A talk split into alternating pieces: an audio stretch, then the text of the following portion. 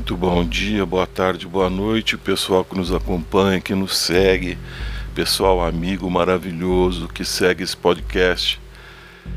Soul Bro, podcast que aprofunda a soul music norte-americana.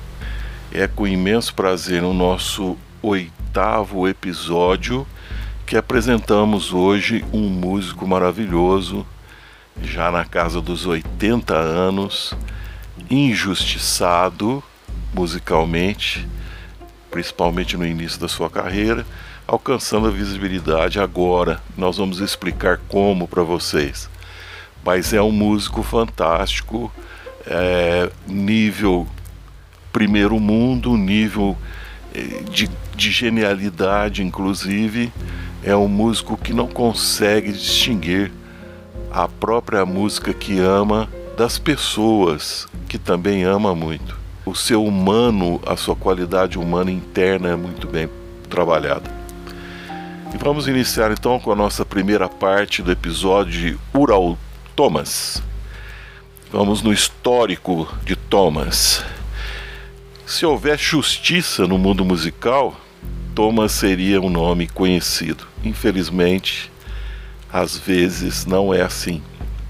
Ele nasceu na Louisiana e aprendeu a cantar na igreja, como a maioria dos gênios da soul music sempre saem da igreja do gospel, porque o gospel exige um exercício vocal diferenciado.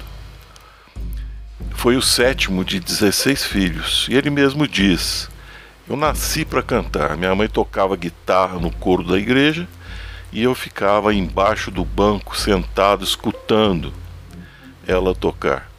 Sempre amei a música e sempre amei as pessoas. Interessante essa colocação dele.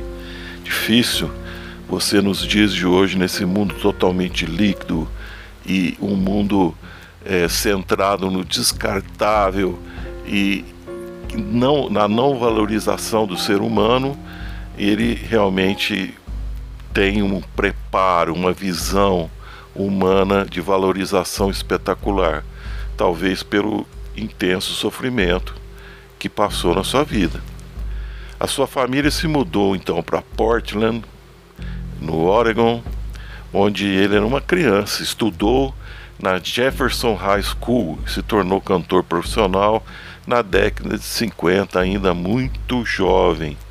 Trabalhou bastante, abriu vários shows e muitas vezes em parceria também com nomes como Etta James, Otis Reading, James Brown, Steve Wonder, mas como ele mesmo explica numa passagem de Otis Reading onde tocou abrindo o seu show e esquentando a plateia para que ele pudesse cantar durante uma semana, todos os dias, e o Otis Reading não falou com ele, nem quis conversar com ele. Uma coisa meio complicada, né? E a gente percebe que isso às vezes no nosso mundo de hoje continua acontecendo. De vocal aveludado, ele lançou no início alguns singles, no final dos anos 60 e início dos 70, em companhia da backing vocals da soul Mary Clayton, Mary Wells e Brenda Holloway.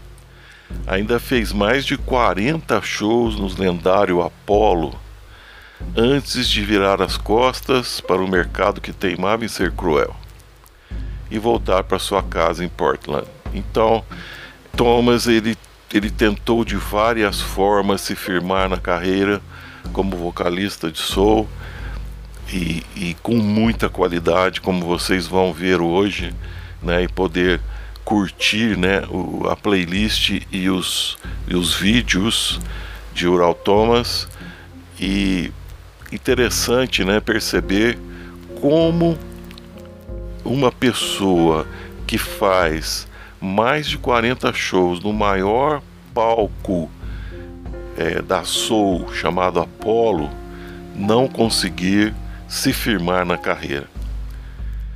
Mas nem é preciso dizer que ele não conseguia ficar sem a música. Thomas então começou a organizar jam sessions, regulares na sua casa aos domingos à noite, que duraram 20 anos. Foi o mentor para muitos músicos que tocavam ali, ensinando com muita calma, com muita sabedoria, os meandros da música da soul music, que é uma música que é realmente que, que exige é, uma empatia, um envolvimento emocional muito grande. E ele mesmo então afirma, né, se você gosta e se preocupa com sua vocação, precisa construir seu caminho com amor, mesmo se você estiver cavando buracos. Faça isso com paixão. Em 2014, um músico é, e também DJ da, de soul music local chamado Scott McGee se interessou por Thomas. Scott McGee tinha ou tem ainda um programa de soul music em Portland é, que é muito voltado para soul dessa época de 60, 70, com grandes nomes, fantásticos nomes. E, e ele, sabendo que Thomas estava ali é, perto dele, ele se interessou pela carreira, pela vida e se aproximou. Numa jam, num domingo, ele, músico, baterista, tocou lá na casa do, do, do Thomas e a amizade foi instantânea. Por insistência, depois de algum tempo de Scott McGee, Thomas decidiu dar outra chance à sua carreira. Então, é, esse cara foi muito amigo dele, né? muito próximo, a ponto até é, de criar em, em Ural Thomas aquela vontade de voltar a cantar, de, de, de se profissionalizar e Magui, como sendo DJ, ele tinha já uma certa experiência com isso. Então, com o Magui como diretor musical, eles montaram então a banda The Pen em 2016 e lançaram o primeiro álbum Ural Thomas and the Pen pela Mississippi Records. Em 2017, um ano após, Thomas assinou com a Tender Love Empire e começou a trabalhar no que em muitos aspectos seria o seu álbum efetivamente de estreia definitiva, que é uma obra-prima. Né? O segundo álbum, ele mergulhou fundo na criação melódica e junto com sua banda e trabalharam na montagem, na criação deste álbum, que foi gravado no estúdio Arthur's Attic de Magui e intitulado The Right Time.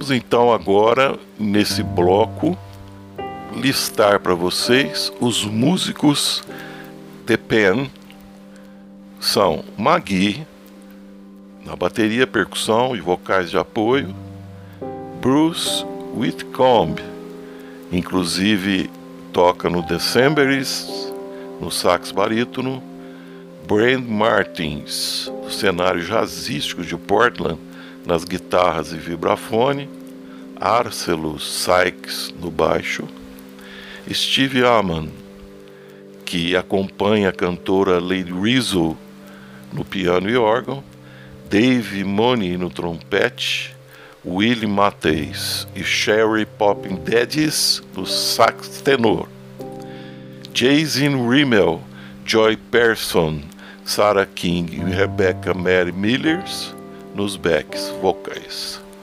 As cordas ficaram a cargo de Arco Quartet. Foi projetado e mixado por Jeff Stewart e Blitzen Tropper, masterizado por G.G. Golden, que trabalhou com Cherry Jones e Ty Segall.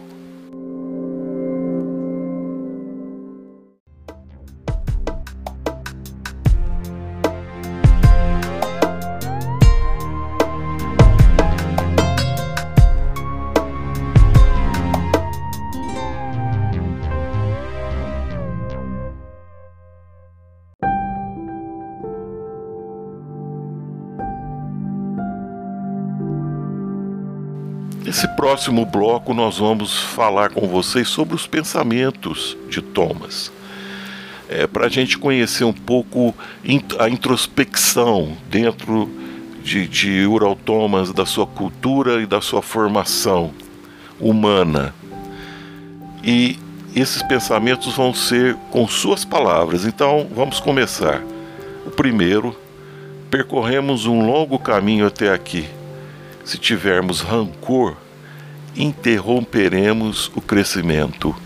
O rancor é barreira, gente, para o crescimento espiritual, para o crescimento humano. E Thomas começa bem, né? Tendo é, realmente essa formação religiosa, inclusive, porque é, Deus está aí dentro, né? Um segundo pensamento dele: somos uma família, todos apenas irmãos e irmãs, descendentes de Adão. Você não pode chegar a lugar nenhum sem o coração aberto. Sou um artista em desenvolvimento com quase 80 anos de idade e a música sempre deve aproximar as pessoas, como foi a aproximação dos dois amigos na sua volta. E, e, é uma pessoa com quase 80 anos e com muita vitalidade. Vocês podem perceber nos vídeos é, a sua simpatia, o carinho com os seus músicos e a vitalidade com que ele encara a música. Realmente uma pessoa muito bem formada. Se tocarmos para 20 pessoas, tocaremos como se fosse 20 mil. Faz o que gosta, não se prende a meandros financeiros ou a interesses de visibilidade. Se fizermos alguém sorrir, ficamos satisfeitos. Tudo é por amor e fraternidade. Se as pessoas ouvirem meu disco, vou me sentir muito abençoado. Ele desafia ousadamente a ideia de que o envelhecimento é uma razão para desacelerar e parar de viver. A hora certa é a próxima vez que alguém conectar uma guitarra ou colocar um disco. Ural sempre está pronto. E você, meu caro amigo? E você? Que esse texto, que essas ideias, com esse modo de viver, de enxergar o mundo, a vida de Ural Thomas, possa ser um aprendizado para todos nós. Por isso que a Soul Music é uma música que nos apaixona, porque não é uma música comum, é uma música espiritual, é uma música que, que precisa de um certo desenvolvimento humano e espiritual para poder entendê-la, porque ela sai de dentro da alma, de dentro do espírito.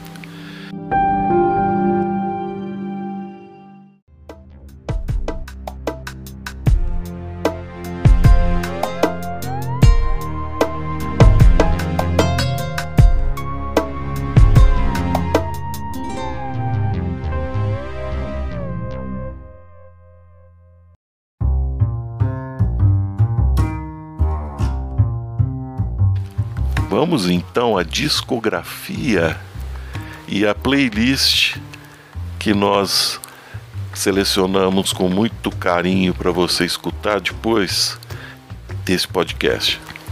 O primeiro disco, Ural Thomas and the Pen. A primeira música, Pen is the name of your game. A segunda, Can't Make It Without You. A terceira, Smile do segundo disco de Right Time, que é uma obra-prima genial. A primeira música que eu considero a melhor, inclusive, Slow Down. Ela está alicerçada, é, estruturada na entrada dos riffs de metais. Thomas entra com um vocal macio, aveludado. Os coros de metais são presentes, pontuando, caracterizando a soul music. O vocal tipo pergunta e resposta com a banda, muito legal. E um lindo arranjo mais pesado que acaba com um grito, o famoso grito gutural, né? Joey Cocker era especializado nisso. A segunda música, You Care Very Little, é um soul blues muito interessante para nós percebermos o encadeamento da harmonia do blues colocado dentro da soul. Tem uma linha legal aqui de metal de base na música You Care Very Little do disco The Right Time, do segundo disco, que eu vou tocar para vocês aqui. É para exercitar um pouquinho, né? Gente que tá. Seria isso.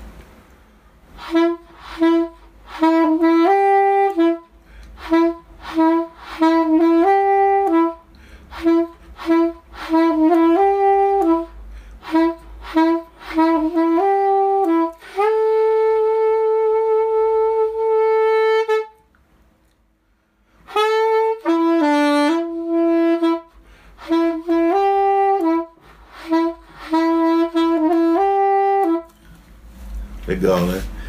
Aí uma tessitura de metal, é, trompete, sax tenor, trombone também cabe bem aí. Eu tô tocando saxofone aqui para efeito de praticidade, mas é, é um som mais pesado, né? Um abraço a todos. E fechando a playlist, a terceira música do disco The Right Time que nós listamos The Right Time, que é um soul funkeado. É um soul mais balançado, mais marcado, de muita vitalidade e de muito bom gosto. Muito bem, queridos amigos, por aqui nós terminamos a parte histórica e a parte musical. A playlist que está depois do, do texto explicativo deste podcast. E não deixe também de ver de assistir os vídeos muito bons que estão também elencados aqui nesse texto. Eu vou ficando por aqui agradecendo a sua presença, a sua paciência e o seu amor para conosco. Fiquem com Deus e até o próximo podcast.